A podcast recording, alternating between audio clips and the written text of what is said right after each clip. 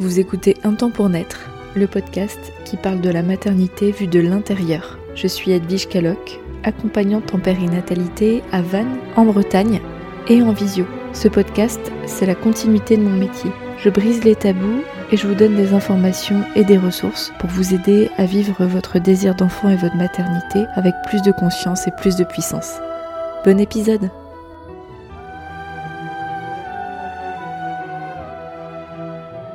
Hello tout le monde, heureuse de vous retrouver pour ce nouvel épisode, j'espère que vous allez bien.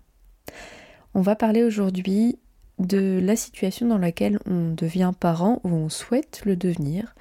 On côtoie, on flirte avec la notion de devenir père, devenir mère, et que soi-même on a eu une enfance difficile. C'est tout un enjeu de devenir parent quand on a souffert en étant enfant. Et ça, je parle de mon histoire perso et aussi des accompagnements que je fais au quotidien, des situations, des personnes que je côtoie dans ma vie professionnelle qui sont sur, ce chemin de la parentalité et qui se posent tout un tas de questions où les questions viennent à eux, euh, les situations viennent à eux et à elles très spontanément du fait d'un passé difficile.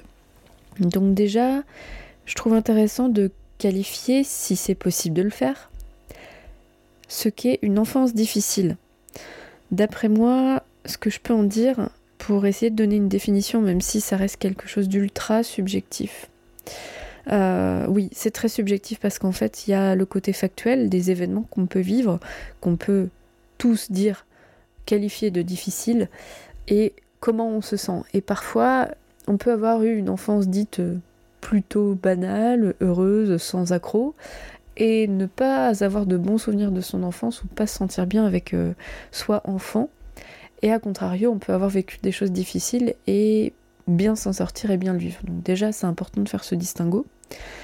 Du côté factuel, on peut déceler des choses qui peuvent se passer dans l'enfance et qui peuvent rendre l'enfance difficile. Déjà, c'est quand on a vécu un ou plusieurs traumatismes donc un traumatisme, c'est un événement, un ou plusieurs événements qui ne sont pas dans l'ordre des choses et qui tendent vers la destruction. Ça peut être des événements traumatiques ponctuels, violents. Ça peut être aussi des événements chroniques et un peu plus subtils qu'il est difficile de qualifier comme tels euh, comme violents. C'est ce, qu'on, c'est ce qui nous permet de distinguer un trauma simple et un trauma complexe. Un trauma simple, il n'est pas simple par son, essence. Par exemple, une personne qui va subir un viol dans son enfance, c'est un trauma simple parce qu'il est facile de l'identifier comme un traumatisme. Mais ça ne veut pas dire qu'il est simple à vivre, bien évidemment. Mais il est plus facile d'identifier un viol comme un traumatisme que, par exemple, euh, un parent dénigrant ou absent bah là, ça peut être un traumatisme en fait, parce que la répétition de ce comportement va faire que ce n'est pas dans l'ordre des choses et que l'enfant va souffrir. Prenons aussi le temps de distinguer le trauma du traumatisme. Le trauma, c'est l'événement en lui-même. Le traumatisme, c'est les conséquences de cet événement sur l'être. Et ces traumatismes, ils peuvent être créés avec des formes de maltraitance, qu'elles soient physiques, sexuelle, psychologique, verbale. Tout ce qui va nuire à l'intégrité de la personne dans tous ses aspects. Étant enfant, ça va venir mettre une empreinte très négative dans la construction du soi. On peut parler aussi de la négligence. Et la négligence, c'est quand euh, le ou les parents ne remplissent pas leur rôle de parent, c'est des parents qui vont être peu présents, qui vont laisser l'enfant assez livré à lui-même, qui vont pas lui apporter les soins dont il a besoin au quotidien. Donc ça, ça peut paraître plus subtil, en fait, ça peut être aussi très traumatique. Et bien sûr, il faut que je parle des violences éducatives. Ce sont des violences qui sont faites à l'enfant dans le but de l'éduquer, en fait, donc ça part rarement d'une mauvaise intention, mais aujourd'hui, on peut presque tous dire, nous qui avons la trentaine, quarantaine ou plus, que nous avons vécu des violences éducatives parce que le mode éducatif des années 80-90, aujourd'hui les neurosciences s'accordent à dire que c'était un mode d'éducation violent. Et ça, je vous renvoie à d'autres épisodes et d'autres podcasts aussi euh, qui parlent d'éducation. Mais si je donne un exemple concret, laisse-le pleurer, ça lui fera les poumons. Ben, ça donne comme comportement, je vais laisser l'enfant pleurer jusqu'à ce qu'il s'époumonne et il s'épuise. C'est à peu près tous ce qu'on a vécu et nos parents croyaient bien faire. Si vous êtes nos parents, coucou, je sais que vous vouliez bien faire parce que c'est ce que disaient les pédiatres. Bon, ok, en l'état des connaissances de l'époque, c'était ce qu'il y avait de mieux à faire, pour ainsi dire, a priori. Aujourd'hui, nous savons que grâce aux neurosciences, laisser un enfant pleurer systématiquement sans répondre à son besoin, qu'il soit affectif ou autre, va créer une empreinte dans son cerveau à distinguer évidemment du fait de laisser un enfant pleurer parce qu'on est à bout, parce qu'on est fatigué, parce qu'on a besoin d'aller au chiottes, parce que. Bon, bref, c'est plus la même chose aujourd'hui. Je généralise. Hein. Globalement, on vit des tendances éducatives qui évoluent. Voilà. Donc, pour résumer, ce qu'on pourrait qualifier d'une enfance difficile avec des guillemets, c'est un vécu traumatique dû à des violences physiques, sexuelles, psychologiques verbales, à de la négligence ou des violences éducatives. Peut-être que j'ai pas tout regroupé et n'hésitez pas à me dire, à m'envoyer des messages si vous avez d'autres exemples. Et pour résumer, on dit bien aussi que c'est pas parce qu'on n'a pas de souvenir de choses qui ont été difficiles à vivre qu'on se sent forcément bien avec son enfance, sachant que le cerveau, il nous protège bien et souvent, très souvent, il crée une amnésie, donc c'est très difficile de se rappeler des violences qu'on a vécues. C'est pas si souvent que ça qu'on s'en souvient, clairement. Et plus c'est tôt, moins on s'en souvient. Moi, comment je peux évaluer et comprendre surtout que vous avez vécu une enfance difficile? C'est typiquement quand j'entends j'étais le parent de mon parent, mon parent avait un mal-être, une maladie. Aussi, ça, c'est des situations où il n'y a pas forcément de violence, mais ça peut être traumatique dans la mesure où on n'est pas à la place d'enfant. Et ça, c'est pas forcément de la faute du parent non plus. Hein. Euh, s'il est malade, c'est vraiment pas de sa faute.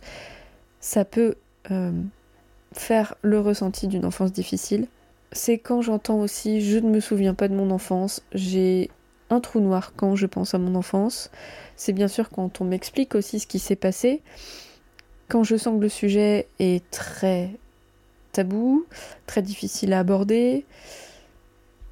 Et les autres situations que je peux évoquer, c'est par exemple le divorce des parents, l'isolement, la précarité, quand enfant on a vécu aussi une maladie ou un accident, ce qui peut arriver. Et enfin, je peux citer le deuil, notamment d'un parent, quand on a perdu un parent ou un proche. Quel que soit le scénario que vous avez vécu, ça peut être un ou plusieurs scénarios dans tout ce que j'ai évoqué, c'est un véritable challenge pour la plupart des personnes qui ont eu une enfance difficile de devenir parents. Cette notion-là demande à faire avec notre histoire. Qu'est-ce que ça veut dire faire avec? Pour euh, certaines personnes, ça va être ne pas reproduire ce qu'elles ont vécu. Et je remarque que dans un prime abord, ça crée comme une forme de dualité. Il faut fuir à tout prix les choses dont on a souffert. Et donc, euh, on est un peu dans un schéma de euh, je ne veux pas être comme comme ma mère, comme mon père, comme ces personnes qui m'ont violenté. Je ne veux pas que mon enfant soit comme moi dans l'enfance, vive les mêmes choses que moi. Donc il y a comme une fuite de cette part-là et on fait tout l'inverse. Bien sûr, c'est que positif de ne pas rendre à son enfant ce qu'on a reçu, ça demande déjà une grande maturité, une grande prise de recul. Le pendant de ce comportement, c'est peut-être justement de tomber dans l'extrême inverse. Ce qui se présente aussi, souvent, c'est l'idée de devoir faire un travail sur soi avant ou pendant l'arrivée d'un enfant, je rencontre des personnes qui ont décidé d'avoir des enfants un peu plus tard que ce qu'elles auraient imaginé pour avoir tout l'espace de se construire ou se reconstruire après ce vécu d'enfance difficile. Ça passe par euh, faire un travail sur soi, une thérapie, vivre pour soi, profiter de sa jeunesse, voyager, prendre le temps de s'épanouir personnellement, libérer les traces de cette histoire néfaste pour pouvoir donner à l'autre. Ce que je trouve vraiment intéressant dans cette idée de faire ce travail sur soi avant, c'est qu'il y a un message très intéressant pour l'enfant et que ce travail sur soi se fasse avant ou pendant euh, bah, l'arrivée de l'enfant. Le message qu'on donne à l'enfant, c'est tu vois, on peut évoluer. Je suis partie avec des bases qui n'étaient pas optimales et je fais du travail, je, je fais du chemin, je chemine pour que ça s'améliore. Et je me fais passer aussi en priorité pour moi et pour toi. Et ça, c'est un très très beau cadeau à faire aux enfants. Ça leur montre qu'on est évolutif, qu'on peut se sortir de certaines situations, quand bien même extrêmement difficiles. Et c'est vraiment un beau message de vie. Moi, c'est comme ça que je le vois en tout cas. Et troisième palier, alors je ne sais pas si on peut hiérarchiser les paliers parce qu'on fait vraiment ce qu'on peut avec ce qu'on a et au moment voulu. Et encore une fois, il n'est jamais trop tard. Euh, pour ma part, j'ai entamé un travail sur moi, je prends des gros guillemets. Mes deux premiers enfants étaient déjà là. Et au final, mes enfants vont plutôt bien. Bien sûr qu'elles portent des mémoires, et tout comme j'en porte de mes ancêtres, et etc., et de mon histoire personnelle, mais elles me voient évoluer, et je trouve ça trop chouette de les intégrer dans cette évolution et qu'elles bénéficient de ce chemin-là. Et donc ce fameux troisième euh, niveau d'évolution et de transmutation de ce vécu difficile, c'est d'en faire une force.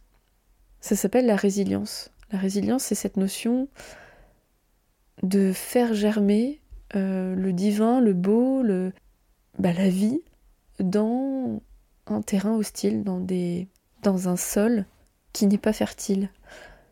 C'est un peu cette image qu'on trouve sur Google quand on tape résilience où il y a une cour avec des cailloux et il y a une brindille qui sort de cette cour. Donc quand on a vraiment une cour avec une brindille de mauvaise herbe, on est moins ravi, mais n'empêche que c'est un peu ça l'image de la résilience, c'est mon terreau n'est pas si fertile que ça de base, mais je peux, oui, je peux trouver des clés pour le fertiliser moi-même. Donc oui, ok, c'est pas dans l'ordre des choses et c'est pas toujours de gaieté de cœur de devoir le fertiliser soi-même, mais on peut faire émerger des trucs vachement chouettes et ce que j'ai aussi envie de vous transmettre, c'est que quand on a une enfance plutôt stable et heureuse, et franchement tant mieux pour toutes les personnes qui vivent une enfance heureuse, mais tellement, eh bien on n'a pas l'expérience de trouver des ressources en cas de grosses, grosses difficultés.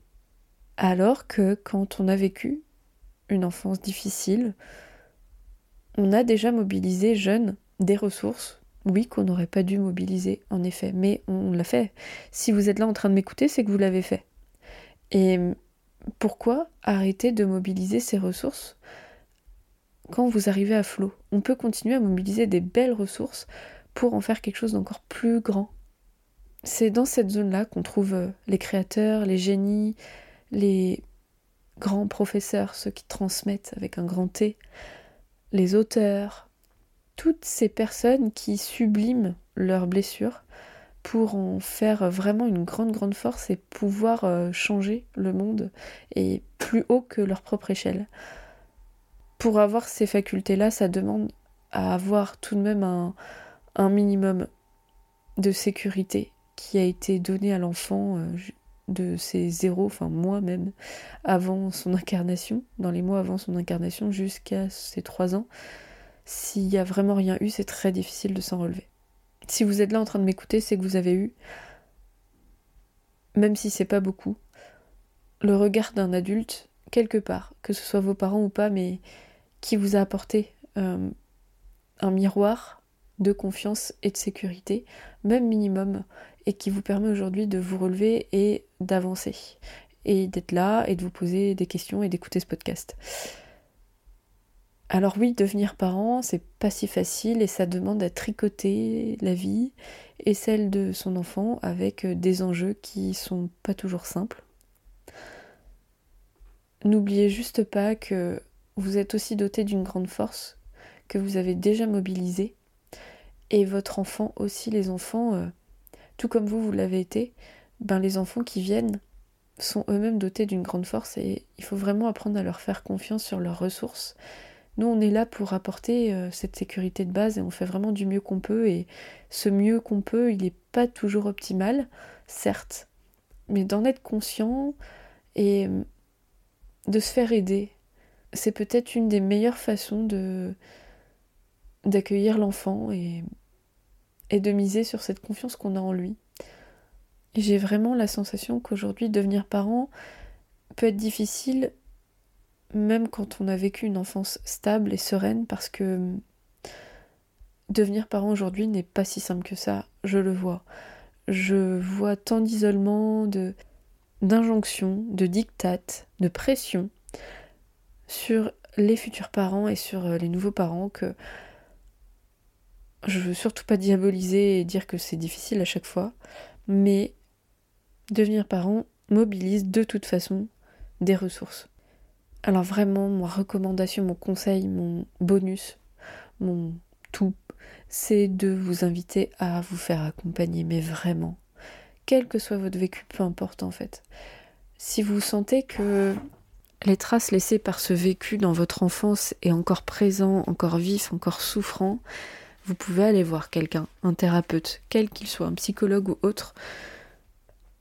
Il n'est jamais trop tard. Et même si vous avez déjà fait un travail sur vous et que là, le fait de devenir parent, de commencer à faire émerger l'envie ou de l'être, euh, fait ressurgir certaines choses qui n'étaient pas vraiment guéries et vraiment euh, digérées, transmutées. C'est peut-être l'occasion d'y retourner. Bah voilà. La parentalité, c'est un moment où ben, les choses qui étaient sous le tapis, qu'on n'avait pas forcément conscientisées, reviennent. Et donc, s'entourer à ce moment-là, c'est vraiment une des clés très importantes. Osez vous faire accompagner. Faire appel aussi à une accompagnante périnatale, c'est l'occasion de parler de son histoire, prendre du recul et aussi faire le plein d'informations et de conseils. Alors pourquoi je vous dis ça, c'est que être éclairé, être informé de façon globale, c'est aussi une façon de reprendre le pouvoir sur votre existence. Quand il y a des choses qui vous ont échappé, que vous n'étiez pas maître de vous-même, l'idée de mon métier, c'est vraiment de vous rendre les clés. Et pour vous rendre les clés, c'est de vous donner les informations dont vous avez besoin pour cheminer. Que ce soit autour de la fertilité, de la grossesse et tout ce que ça englobe, du devenir mère, du devenir père, de l'accouchement, du postpartum, des besoins de l'enfant, faire le plein, et quand je dis le plein, c'est pas avoir toutes les informations, mais faire euh, le plein des informations dont on a besoin sur ces domaines-là, c'est une façon de se réapproprier sa vie, clairement. Et de prendre confiance en soi en tant que parent. Alors le message global, si vous faites partie de ces parents qui ont souffert quand ils étaient petits, c'est de prendre soin de vous, mais d'autant plus, d'autant plus. Et qu'en fait, que vous soyez dans la maternité ou pas, que vous soyez concerné, si vous tombez sur ce podcast et qu'en fait c'est pas du tout votre projet d'avoir des enfants, j'ai envie de dire on s'en fout, prenez soin de vous. C'est que c'est peut-être le moment en fait, là si vous m'écoutez, de penser vos blessures, petit pas par petit pas, de vous écouter, de vous entourer des personnes qui peuvent vous aider à le faire. Et si on est sur ce chemin-là, nos enfants, nés ou à naître, prendront tous les bénéfices de ces guérisons, de ces cheminements vers le mieux pour soi. On est leur modèle. Et le fait d'avoir souffert et de leur montrer qu'on fait des choses pour euh, augmenter sa vitalité, son bien-être, son bonheur, malgré ces racines-là, c'est leur donner le plus beau message du monde, vraiment. Sur ce message, je vous embrasse. Je vous souhaite tout plein de courage parce que je sais aussi que ça demande beaucoup de courage de faire face à ces vécus-là. J'attends vos retours comme d'habitude. Je me tiens disponible aussi pour vous accompagner comme d'habitude. Et je vous souhaite une très belle fin de journée, nuit, semaine. Et je vous dis à mardi prochain. Ciao Merci pour votre écoute et votre confiance. Si vous aimez mon podcast, vous pouvez m'aider à le rendre plus visible en me mettant une note et un avis sur votre appli de podcast. Vous pouvez aussi partager auprès de vos proches qui sont concernés. Et si vous souhaitez vous aussi être accompagné sur votre chemin du désir d'enfant et de la maternité, mes séances se font au cabinet à Vannes ou à distance par visio.